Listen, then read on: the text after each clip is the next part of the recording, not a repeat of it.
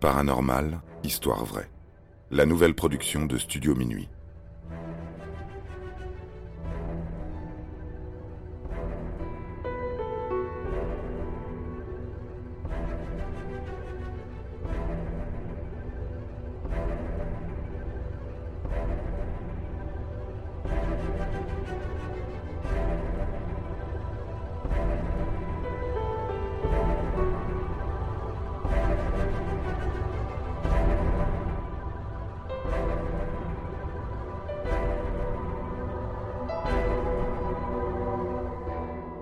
Le Wendigo, une légende amérindienne.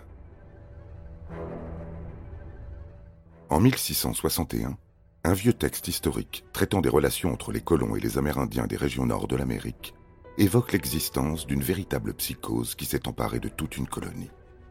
Une tribu entière d'une région du Canada s'est entretuée. Certains de leurs membres étaient sous l'emprise d'une étrange maladie.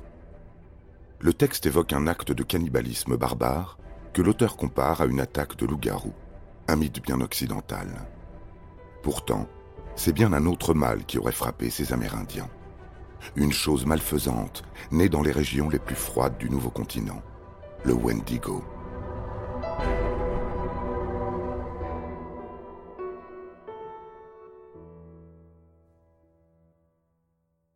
Ce texte, tiré d'un document provenant d'échanges entre les missionnaires de la Compagnie de Jésus en Nouvelle-France, décrit à la perfection le phénomène qui sera connu bien plus tard, la psychose du Wendigo. Ce changement brutal d'état d'esprit, bien que controversé, a trouvé sa définition scientifique. Il s'agit d'un trouble caractérisé par de nombreuses pulsions violentes, dont une envie de consommer de la chair humaine. Au cours de l'histoire de l'humanité, il existe plusieurs cas de psychose associés au phénomène du loup-garou, et dans ce cas précis, à celui du Wendigo.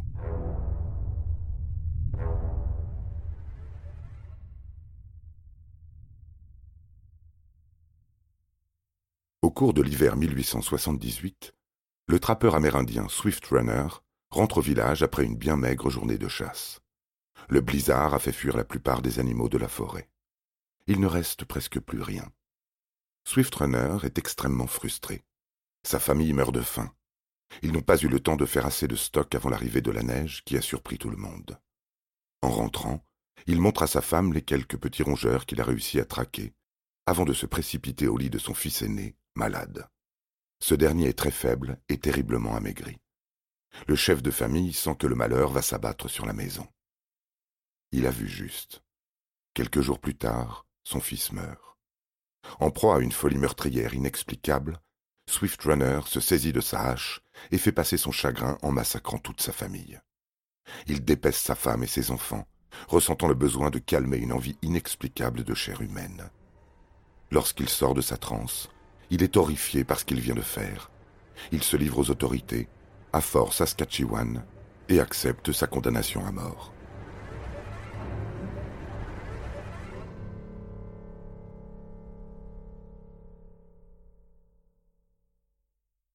Swift Runner est un cas très caractéristique de psychose de Wendigo. Mais d'abord, c'est quoi ce fameux Wendigo par lequel on explique toutes ces pulsions cannibales? Il s'agit d'une créature issue des légendes amérindiennes. En Occident, on apprend son existence que très récemment, grâce aux travaux de recherche de passionnés.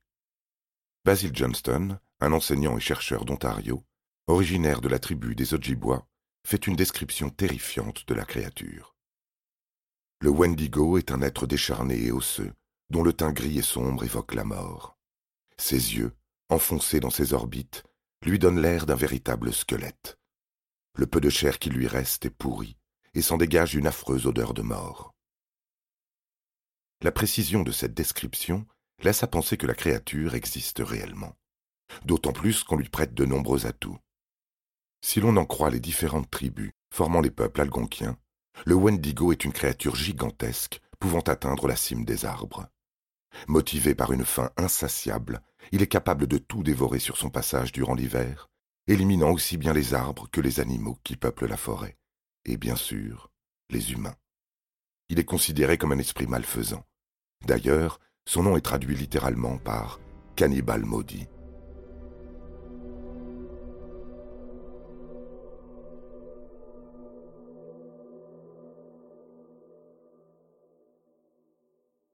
Certains ajoutent que la créature est composée entièrement de glace et que la seule manière de le vaincre est d'utiliser le feu. Si la manière de prononcer son nom diffère selon les tribus, cet être surnaturel est tout de même bien présent au cœur des traditions orales, que ce soit chez les Athabascans ou les Ojibwe. Autrement dit, le même type de créature qui semble menacer la vie des Amérindiens aux quatre coins de l'Amérique du Nord. Au fil des histoires, les caractéristiques du Wendigo varient. Il est aussi décrit comme un être hybride, mi-homme, mi-animal, avec la capacité de prendre la forme du nombre, de se dissimuler dans le blizzard et de rendre les hommes malades par un simple souffle. Si les psychiatres parlent de psychose des Wendigo, les Amérindiens évoquent plutôt la possession. En effet, il est dit qu'un humain est tout à fait capable de se transformer mentalement en Wendigo si l'esprit de la créature a été aperçu par ce dernier. S'adonner au cannibalisme entraîne irrémédiablement la possession de l'individu. Selon quelques tribus, il est également possible d'être transformé en un être sanguinaire par la simple malédiction d'un chaman ennemi.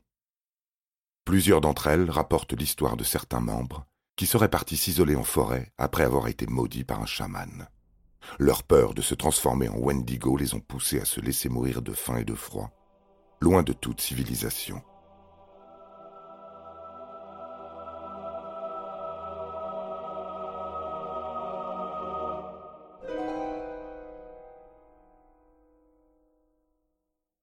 Il n'est pas étonnant que le Wendigo américain soit souvent confondu avec le loup-garou européen. Pour ces deux cas, on retrouve les mêmes éléments la transformation en bête, l'envie de chair humaine et le besoin de s'isoler lorsque l'on parvient à prendre conscience du mal qui nous ronge. Si les descriptions données par les différents clans amérindiens sont précises, il n'existe aucune preuve matérielle de l'existence d'une telle créature. Elle est une riche source d'inspiration pour les auteurs de fiction. Dans la culture populaire, ce ne sont pas les références à la créature qui manquent, à commencer par le film Wendigo, datant de 1978, dans lequel des aventuriers se font pourchasser par la monstruosité des glaces. Pensez également aux marcheurs blancs dans Game of Thrones, ces géants blancs décharnés.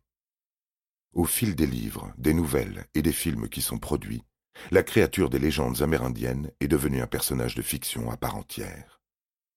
Et si le Wendigo était bien plus que ça? Son existence physique est remise en doute, mais pas toute la symbolique qui se cache derrière cette appellation.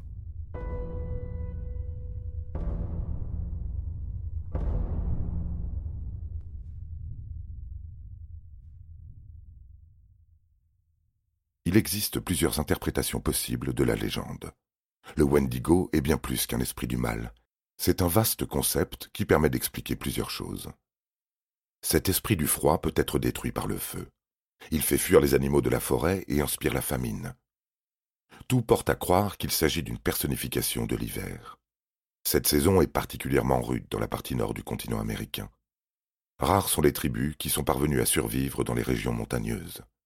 Lorsque vient l'hiver, trouver de la nourriture est très difficile. À cause de la faim, les humains finissent par devenir fous, et certains sont obligés de pratiquer le cannibalisme pour survivre.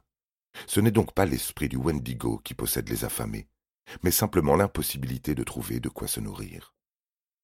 D'ailleurs, dans ces mêmes tribus, le cannibalisme est strictement interdit. La règle veut que chaque individu ressentant le besoin de tuer un proche pour le manger doit s'exclure du clan. Les Amérindiens avaient l'habitude de partager leurs provisions en parts égales, pour être sûrs qu'aucun de leurs membres ne soit emporté par la famine. Par ailleurs, un corps émacié, presque cadavérique, les yeux rentrés dans leurs orbites, est l'état physique qui se rapproche le plus d'une personne mourant de faim.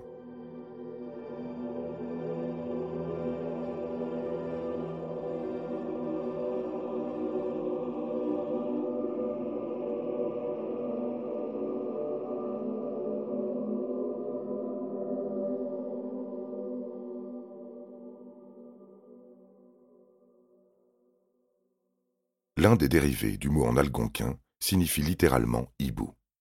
Wintekoa.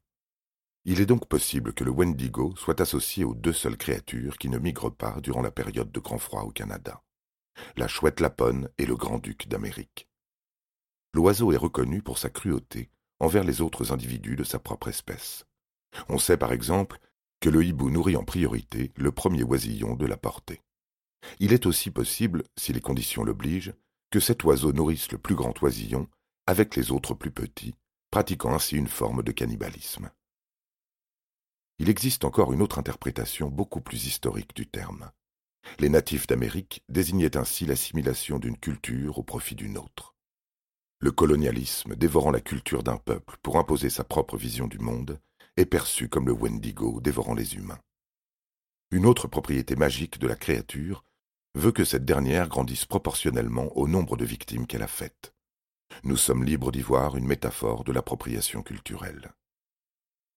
Bien que le Wendigo n'ait aucune existence matérielle, ce mythe a quelque chose de très inspirant. Il met en garde les humains sur les forces puissantes de la nature et invite chacun de nous à nous adapter à notre environnement. Selon les historiens, l'affaire de Swift Runner ne doit pas être prise au pied de la lettre.